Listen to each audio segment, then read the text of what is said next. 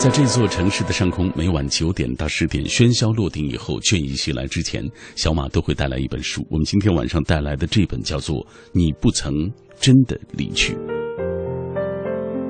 这是一个用生命感动我们的绝症男孩的故事，一堂关于爱、勇气、梦想和希望的生活课。那今天我特别请到了这本书的编辑，来自于凤凰韩章出版公司的刘璐。马上我们请出刘璐，你好。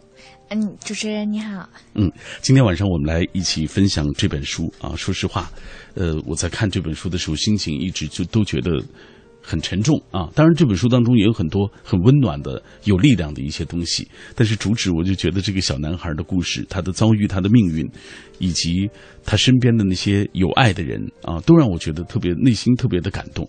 来，给我们讲一讲这本书。嗯，是的，是这样。这本书就当初最初的时候是译者还在翻译，然后我是先读的英文版，也是就读着英文版，当时就觉得就一路读过来，真是有欢笑有泪水。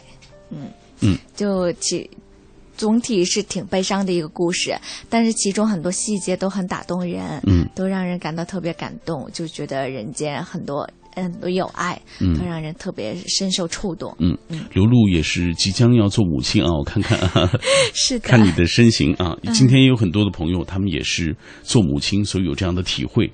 呃，可能母亲对于这样的就是孩子这种离去，我觉得可能感触会更深一点啊。所以接下来我们就给大家详细的介绍一下，呃，给大家先讲一讲这个家庭吧。母亲叫。黛比，黛比啊，然后这个小男孩叫奥利，奥利啊，其实他们家还有一些他的哥哥姐姐，他的哥哥是的，嗯嗯，这原本其实是一个很幸福的五口之家。这个母亲黛比，她那个是一个姐，她主要是做那个照顾孩子，也算是家庭主妇，兼职做健呃健身教练，对，是的。然后父亲他们当时那个叫 Peter，Peter 他是呃那会儿是给调到。呃，伦敦的分公司去工作了，每个月才能回一次家。嗯嗯，然后三个孩子，奥利是最小的孩子，才五岁，啊，最大的孩子 Jessie 是个女孩，嗯，十岁。然后中间的是乔治，是个小男孩，啊，七岁。三个孩子当时是都正在上小学。嗯，呃，那奥利他是就是等于说奥利是最小的嘛？对，他是怎么被发现得了这个脑瘤的？就是有一天，老老师突然给黛比打电话，对，说这个孩子生病了，然后他就跑去看，然后就发现孩子剧烈头痛，而且伴随着很严重的呕吐。当时，呃，黛比就带孩子去看了家庭医生，但家庭医生。简单初步检查之后，就觉得没什么大问题，想着可能是孩子吃什么东西吃多了过敏呐，可能这个原因。然后当时黛比就挺信任家庭医生的，就觉得也不用太担心。加上后来奥利也好了一阵儿，觉得没事儿了，感觉。要等到下次再这个如此发作的时候，然后黛比就很担心。但这时医生还是说没必要做核磁共振。嗯，但是黛黛比的这个心里还是很不安，所以他后来就跟 Peter 商量之后，然后 Peter 就在伦敦预约了一个儿儿啊那个儿科医生，就这样，后来就带奥利。也到伦敦做了这个核磁共振的检查，嗯，这样才查出来了是脑瘤。嗯，这么一个活泼的可爱的孩子得了脑瘤，应该说这个对于这个家庭来说打击是非常大的啊。我们先来嗯分享一段，就是嗯这本书的作者就是奥利的母亲代笔写的一段文字啊。他说：“我们的孩子每个人都有一个符合他们性格特征的爱称，比如说 Jessie 是疯丫头。”乔治是小怪物，而奥利从能爬开始，他就一直是大搞破坏，所以他是我们家的小顽猴。可是我们家的小顽猴现在却生病了。几个星期之后，奥利的呕吐再一次发作，接着又是一次。我开始害怕，一定是出了严重的问题。我能够感觉到母亲的天性在警告我，这种感觉挥之不去。但即使是这样，我看这个小男孩在医院里，他还是就是表现的很活泼啊！你看。奥利对此毫无知觉，仍然快乐地玩闹着，在地板上爬来爬去，大声学着火车的轰鸣声。候诊室里的其他病人不胜其扰。一位面容严肃的女士礼貌地要求我管住儿子。我道了歉。这是我最后一次为儿子向别人道歉。呃，这个小男孩给我的印象是他特别喜欢火车。对对对，他特别喜欢火车。嗯，来给大家讲一讲，就是实际上我刚刚已经呃简单的分享了这个奥利的患病，他对于母亲，对于整个家庭来说，应该说，当他们知道他得了脑瘤的时候，像一个晴天霹雳一样。真的是晴天霹雳，就觉得黛比一下子就完全没法接受，就觉得就是。上天怎么能这样对待我？怎么能这样对待我的孩子？嗯，开了一个非常残酷的玩笑。是好，品味书香，我们今天为大家带来的这本书叫做《你不曾真的离去》。以下我们要透过一个短片来了解一下这本书的内容。你不曾真的离去，一个用生命感动我们的绝症男孩，一堂关于爱、勇气、梦想和希望的生命课。每个孩子都是上苍赐予父母的天使，五岁的奥利却是一个落难的天使。脑瘤的出现改变了他原本单纯快乐的生活。奥利妈妈陪着奥利开始艰难的手术以及漫长的恢复治疗。奥利还那么小，小到不知什么是疾病，就已经陷入了疾病的苦难中，但他脸上依然每天都挂着童真的笑容。奥利的乖巧可爱感染了医院的很多人，他们都记住了这个酷爱火车的小男孩。愿望成真基金会的人带他到芝加哥联合车站当了一次火车司机，实现了他最大的梦想。就在所有人认为奥利即将康复的时候，病魔再一次降临。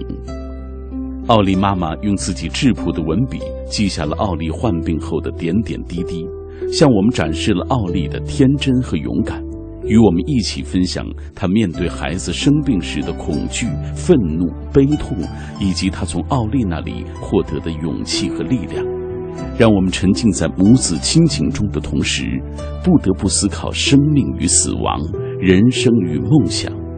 让我们懂得感恩，更懂得珍惜。品味书香，我们今天带来的这本书《你不曾真的离去》，一位母亲献给世人的关于爱的札记。今天来到我们直播室的是这本书的编辑刘露。刘露，刚刚我们为大家介绍了，呃，这个故事大致的内容。起端就是这个孩子某一天突然学校打来电话告知这个母亲，他的孩子生病了。然后母亲这个时候才注意到，这个非常顽皮的、非常可爱的小奥利，原来得了脑瘤。啊，经过一系列诊断之后，那这个得病之后，奥利一定是非常痛苦的状态，给大家讲一讲。就是得病之后，其实奥利因为他太小了，他还不太知道这个脑瘤啊、癌症啊这个是什么，所以呢，他在不发病的时候还是很开心快乐的，就觉得一切都如常。嗯，但是他这个后来是做了手术，手术之后他才感觉像是变了一个人。他原来特别活泼好动，但是手术的副作用导致他就是没有办法说。这个连贯的讲话，这语言能力跟运动能力都受到严重的损伤，他就没有办法连贯的讲话，就没办法控制自己大小便，不能吃饭，甚至不能不能不能走路，没法这个写字画画。他原来特别喜爱那个画画，给。那个火火车头托马斯的那个涂涂色啊，现在这些他都没有办法做了。嗯，你看，也就是因为这样的一些对比，让人觉得心特别酸啊。那这个母亲黛比，她就要付出更多的这种心力去照顾小奥利。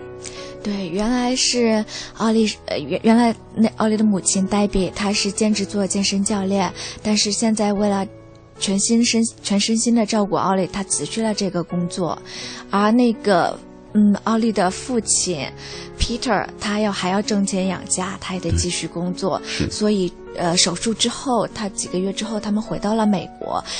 在美国这段时间的康复治疗、化化疗啊，这些主要都是黛比陪着了。嗯，黛比开车，呃，把他从家这个送到医院去做治疗，然后治疗结束后再把他带回来。嗯，啊，这一路上又挺多艰辛的。黛比得为奥利准备好很多东西，这个呃尿壶啊、水盆啊、这个毛巾啊、毯子啊都得预备着，以防这个奥利有需要。嗯。好，呃，今天在我们节目进行的过程当中，有很多朋友在我的直播帖之下啊，跟我们一起分享我们今天的话题。我们今天说到这个患病的这些孩子啊，我自己也因为采访的缘故，走进过一些患病的孩子。他们那么小，就像奥利一样，他们还不知道什么是所谓疾病，就已经陷入了这种疾病的苦痛当中，承受着这样的压力。而他们身边的家人、他们的父母亲人、朋友。呃，其实都为这样的一个患病的孩子紧紧揪着心。我们来看看大家怎么说吧。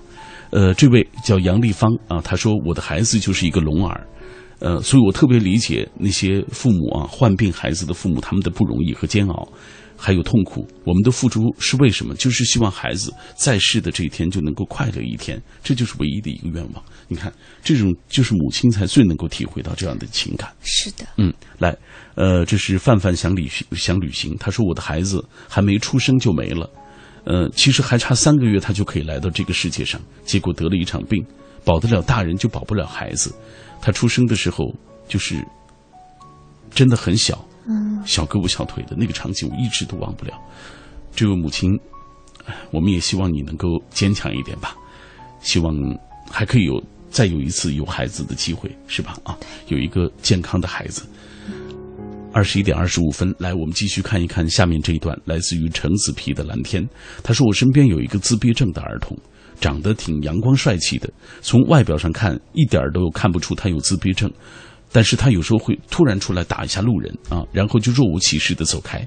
每一次他打了别人，被那个人骂了一句神经病啊，这个刚好被他妈听到。”啊，对，那一次啊，那一次他打了别人，被那个人骂了一句神经病，然后刚好被他妈听到，他妈当时就流泪了，说：“孩子，我只是希望你能够叫一声妈啊，好好的待在妈的身边，安安静静的。”啊，那一刻我听了这段话，就觉得心里五味杂陈。你看，这是大家看到的一些患病的孩子，他们自己痛苦，身边的大人，他们也痛苦。是的，嗯，接下来我们透过一个短片了解一下这本书的写作者，就是这个母亲黛比。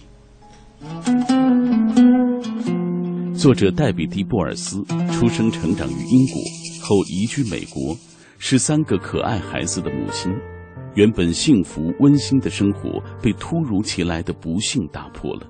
他最小的孩子奥利得了脑瘤，黛比不敢相信，也不愿意接受这个残酷的事实，却不得不开始带着奥利频繁往返于家和医院。两年后，作为健身教练的他拿起笔，开始回忆记录这一段经历，并且开始四处演讲，与有着类似遭遇的家庭分享他的经历和故事。他只是一名普通的母亲，不是专业作家，也不是演讲专家，但他真诚的文字和声音打动了无数读者和听众。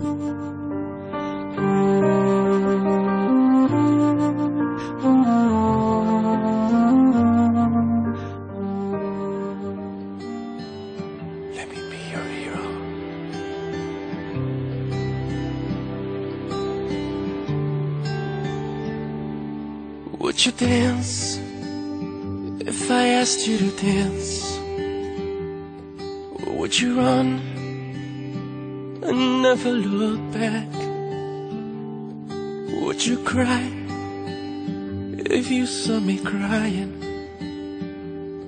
And would you save my soul tonight? Would you tremble if I touched your lips? Would you laugh? Oh, please tell me this. Now, would you die for the one you love? Hold me in your arms tonight. I can be your hero, baby. I can kiss away the pain.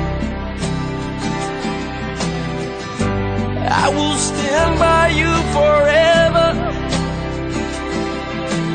You can take my breath away.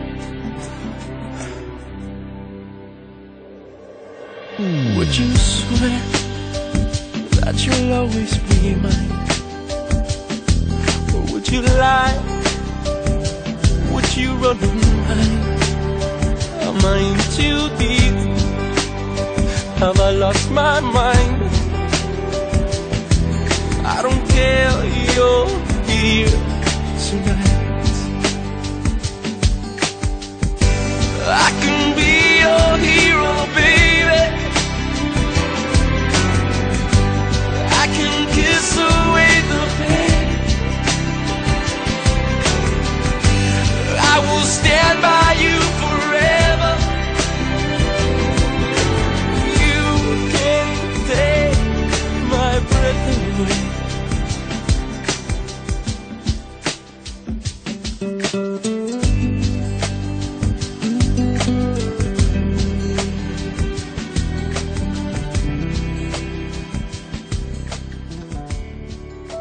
续我们今天晚上的读书旅程，我是小马。其实我很难描述一本书和自己之间的那种精准的距离和情缘，但是我异常感激那些或者陌生或者熟悉的作者，是他们的智慧与执着，让我们在与之邂逅的瞬间，能够进行个人的关照以及反省。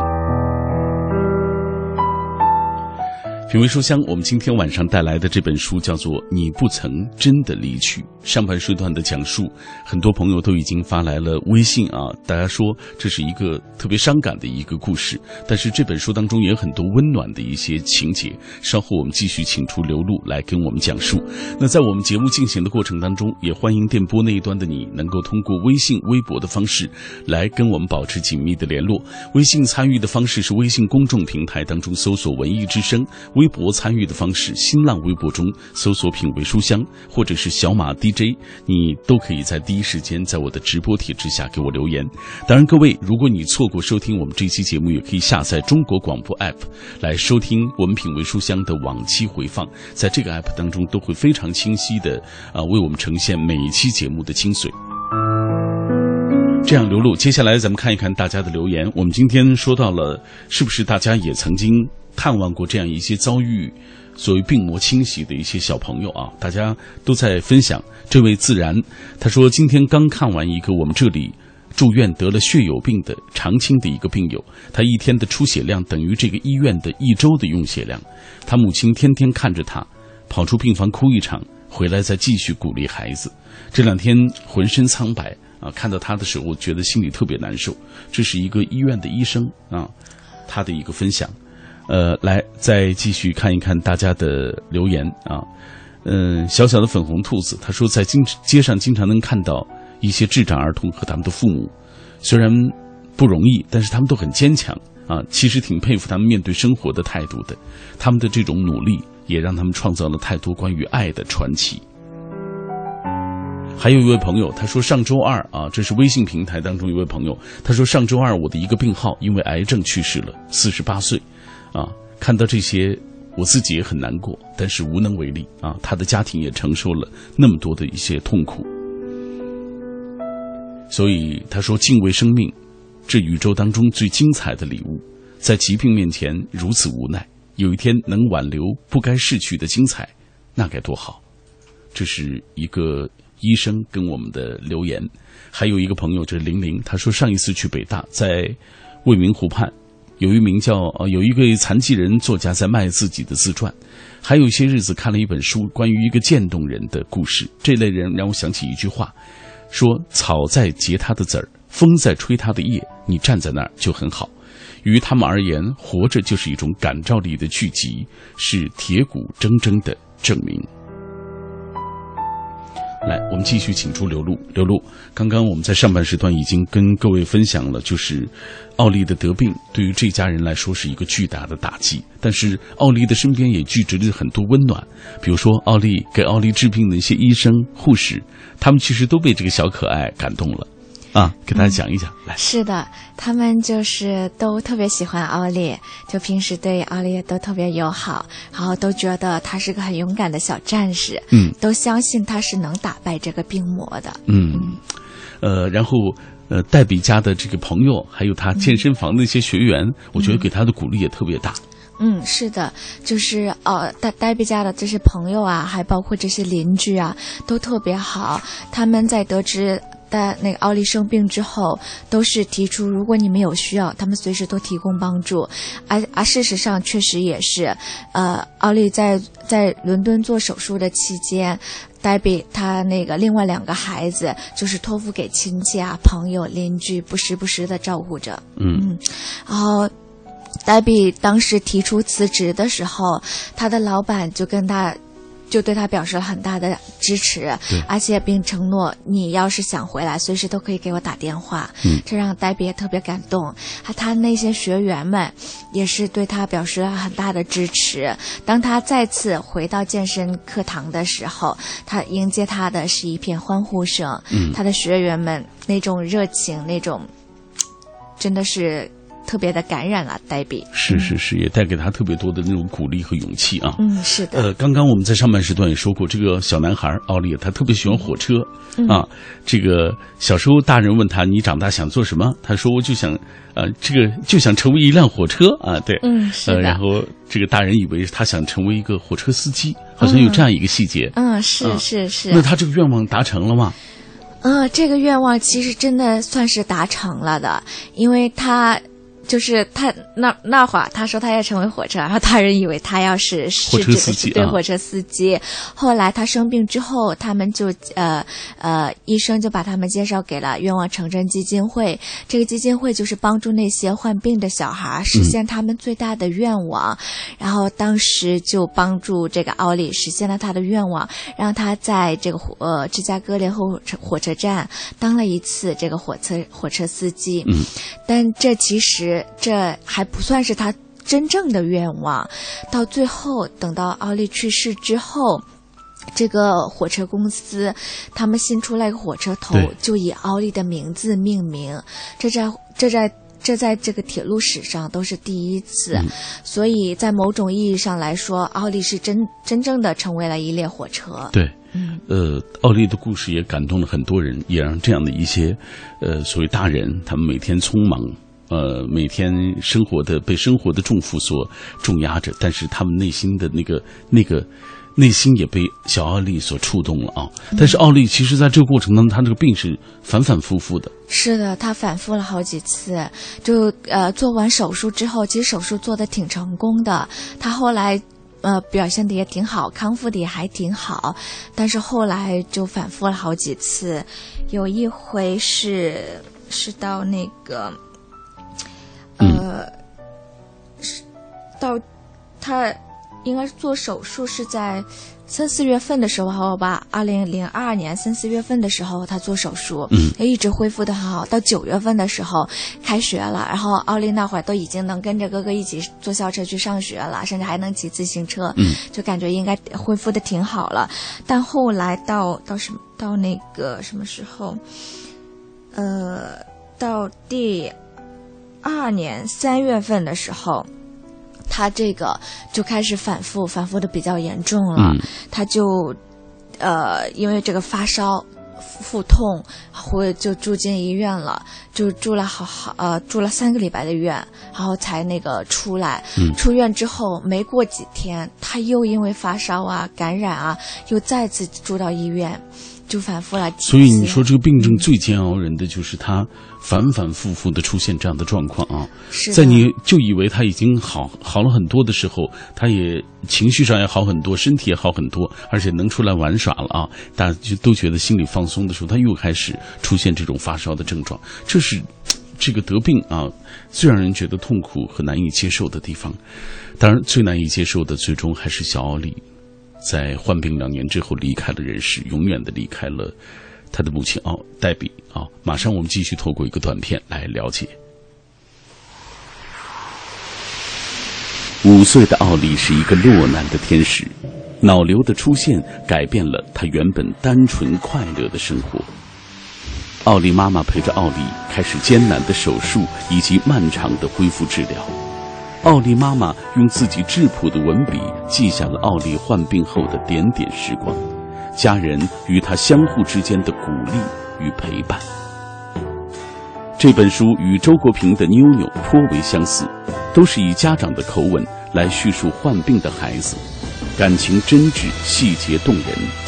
妞妞从父亲的角度展开，而本书则以母亲的角度来讲述，情绪更为细腻，也从相似而又不完全一样的角度展现了母爱，展现了母亲眼里的孩子，可以说是一位母亲献给世人的爱的札记。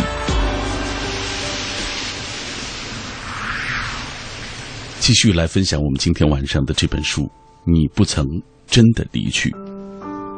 起这样一个名字，是因为小奥利的故事。小奥利他面对病魔时候的那种快乐、那种童真，还有奥利的母亲给予他的爱，还有周边的人给予他的爱，都让他的故事，呃，得以在这个所谓喧嚣嘈杂的世界当中得以流传下去啊！你不曾真的离去，其实。我们的内心就是这个小奥利最好的天堂，啊，这个地方才是珍藏他最好的地方。来，我们继续分享小奥利的故事。呃，奥利他是我刚才说的是在大不大概得病两年左右的时候去世的。是，嗯，那一刻来的突然吗？其实不算太突然。那天就是早上四五点的时候。黛比醒来，她就有感觉，嗯，所以呢，他就当时就是就打电话，把把这个家人啊、朋友啊、邻居啊都一个个喊来，与奥利道别。然后到下午五六点的时候，大家道别结束，一一离开的时候，最后他就，嗯，奥奥利就算是在这个父母的怀抱中停止了呼吸，嗯。这是最痛苦的事情。我们中国人有一句话说：“白发人送黑发人。”其实，送自己夭折的这些呃小孩子啊，这也是最痛苦、最痛苦、痛苦的事情了。是，嗯，呃，奥利去世之后，他的母亲当然是非常的伤心难过，但他很快也在这个痛苦当中走出来。他要把自己的故事分享给更多的人，希望更多的人能够珍惜生命啊，能够。更好的珍惜和家人在一起的那些时光，他怎么做的？是他最开始的时候其实是特别特别伤心，就觉得自己就是呃，他失去了奥利，但是他觉得就像失去了整个世界，就像被世界遗弃了，就被世界遗忘了，就那种挫败感，就觉得自己就是眼睁睁看着孩子生病，一步步这么生命就这么渐渐的消失。他却无能为力。嗯，孩子去世之后，他伤心。另外两个孩子因为弟弟的去世也是很伤心的。但是呢，他对于另外两个孩子的伤心也很无为，也很无能为力，就是不知道怎么去安慰孩子，因为他连自己都安慰不来。嗯，就那种特别痛苦，而且很矛盾的是，他还会很愤怒，有时候就觉得上天对自己太不公了。是为什么是自己啊？是啊，为什么是自己？为什么是奥利走了？就我们大家还都活着，我们还能笑，还能哭，还能还能吃好吃的，还能看电影。可是奥利这些都做不了了。嗯，其实奥利的离去对于这个家庭打击非常大，非常大。来，我们给大家读一段吧。嗯，说，黛比写道：“彼得和我仍旧生活在一起，但说实话，我们已经不像一对夫妻了。我们都平静地接受了这个事实。”就好像我们都知道已经走到最后，但还是不想说出来。没过多久，他就带着抑抗抑郁病的药回去工作，而我仍然待在家里，指尖不停地敲击着键盘，写下这段故事。Jesse 和乔治又回到校园生活和日常活动当中，只是时不时地抽出一些时间来分享对奥利的思念。在这些时候，我们会看电影。玩他们喜欢的游戏、画画，或者什么都不做，只是聊天有时甚至什么都不说。有些时候，孩子们想单独留在房中，我也会给他们这个自由。奥利过世没多久，乔治就画了一幅画，画中的他站在高高的青山上，奥利则在涂成蓝色的空中，他的脸上画着大大的微笑，背后是天使的翅膀，下面有一方明亮的彩虹，画上写着。永远的兄弟。乔治是我的第一个独特的男孩，他和奥利特别的亲近。一天，当悲伤还近在眼前时，他被压垮了。我在那天的日记当中也写下了自己的心情，写下了我每一个孩子他们在这一刻的种种的一些变化，包括家庭因为奥利的去世而留下的那些不完整的东西。悲伤和爱两者都是强烈的情感，但只有一种能治愈伤痛，你看，通过这段描写，我们就能感受到，呃，奥利的哥哥姐姐，他们其实也很小啊，呃，对他们都还是上小学，嗯，他们其实对这个弟弟也特别的思念，而所谓黛比的这个家庭，其实也因为这个孩子的离去，他们每个人都承受着悲痛。但是黛比后来开始出来演讲了，嗯嗯，他要把自己的故事说给更多的人，他要写下这段故事。嗯，是的。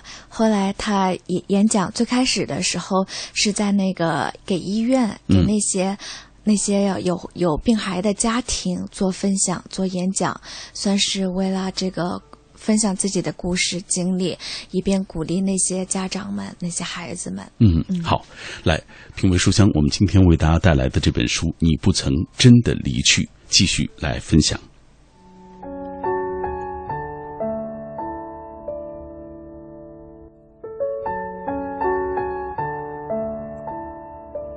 这本书让我们深深体会到，每一天都可能是生命的终结。所以，趁一切还来得及，尽情去爱，去生活吧。作者只是一名普通的母亲，不是专业作家，但他真诚的文字打动了无数读者，让我们懂得珍惜，更懂得感恩。他们的故事曝光后，在美国各州都引起了不小的反响。该书出版后。作者收到来自世界各地的数万封邮件，与他分享他们从书中收获的感动，从奥利身上获得的勇气和力量。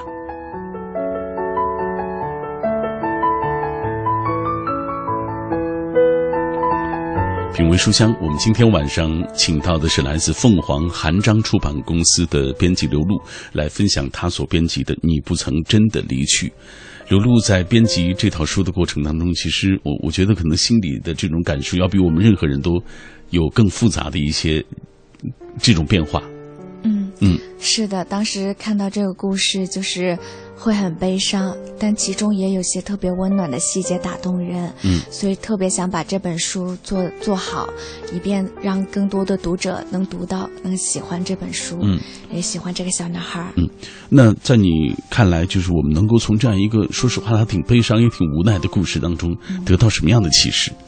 我个人来说，最感触最深的一点就是说，一定要学会珍惜和感恩，要好好对待我们身边的人，尤其是我们的家人和朋友。就是可能中国人的习惯就是对。外人会很礼貌、很客气啊，表现自己的这种美好的教养。但是对待自己的家人，可能尤其说话方面，有时候就会无所顾忌。这就是熟不拘礼，就是因为你可能觉得父母亲人他们不会在意、不会生气，但实际上这样一次一次也会对他们造成非常大的这种伤害。是的，有时候语言也是一种暴力。嗯嗯，所以我们一定要珍惜和父母和亲人他们生活在一起的这样的一些感受啊。嗯，这是一个特别动人的故事。那奥利去了，但是作为母亲黛比不可能跟着去啊，她还要跟更多的人去分享关于奥利的故事和精神。这也就是我想这本书的意义所在。我们从这本书当中读到了绝望，但是也读到了所谓温暖，读到了梦想，读到了愿望。而这样的一些东西，其实足以强大到能够对抗这样的一些绝望。所以，无论生活多么的绝望，我们的生命永在。而有些人不曾真的离去，其实他们一直就活在我们的心底。给我们来分享一下这本书在欧美出版之后的种种的一些反应吧。啊，在这个欧美，在美国这个出版之后，其实引起反响挺大的。作者他最开始他这书还没出版的时候，他就写了一些小片段，就分享给朋友啊，这个医还有医院的人，他们就更多啊，慢慢的就把这些给分享。给更多的人，所以很多人都慢慢知道这个故事。等到这个书出版之后，就更多的读者都知道这个故事，知道奥利了。他们就写了好多邮件给黛比，就与他与黛比分享他们读这个读到这个故事的感受，所受到的这个鼓舞和激励。嗯，就而这一切这一些反馈，又让黛比感到特别感动，就觉得呃自己更有这个。更有动力把这个事情做下去，与更多的人分享奥利的故事、奥利的精神。好，我们最后再来看一下大家的留言吧。呃，今天有朋友说了，说今天嘉宾的声音很优雅啊，给节目增色不少。谢谢。来，还有一位朋友啊，他说我的弟弟也是因为癌症啊，我抱在我的怀里，他去世了，很不愿意回忆这一段，仿佛还在我的眼前，太难受了。呃，因为呃，就这些，其实说实话。呃，所以这样的一些感触，说实话，在我的眼前都一幕一幕的，我从来不曾忘记，因为那些东西是心里最痛的内容。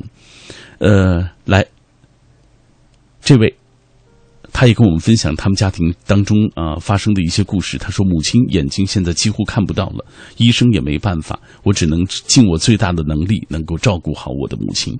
因为在我看来，和母亲生活在一起的每一天，都是这世间最美的一天。我们今天在这样一选择在端午节这一天，为大家带来这样一本充满了痛苦的，但是又充满了温暖的亲情力量的一本书，就是想告诉各位，尽管世界上有那么多无法承受的痛苦，但是生活仍有非凡非凡的价值。就像顾城所说的，无论生活多么绝望，也无损生命的愿望。是的。以上就是今晚品味书香的全部内容，谢谢刘露。好，谢谢主持人，也感谢听众朋友收听今晚的节目。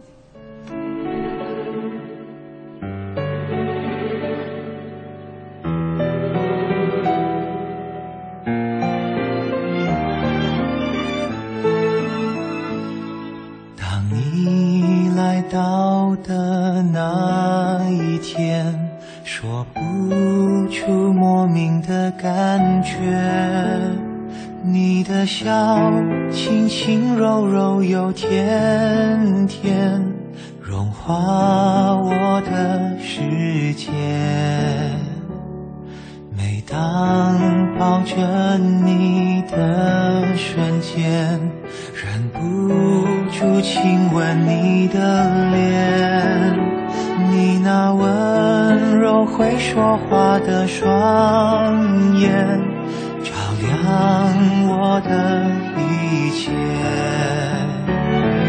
你的快乐悲伤我了解，陪你笑陪你哭一遍又一遍，我会用心建构你想要的世界，幸福在蔓延，